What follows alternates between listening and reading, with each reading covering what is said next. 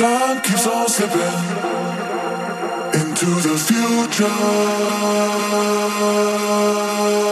Time keeps on slipping into the future.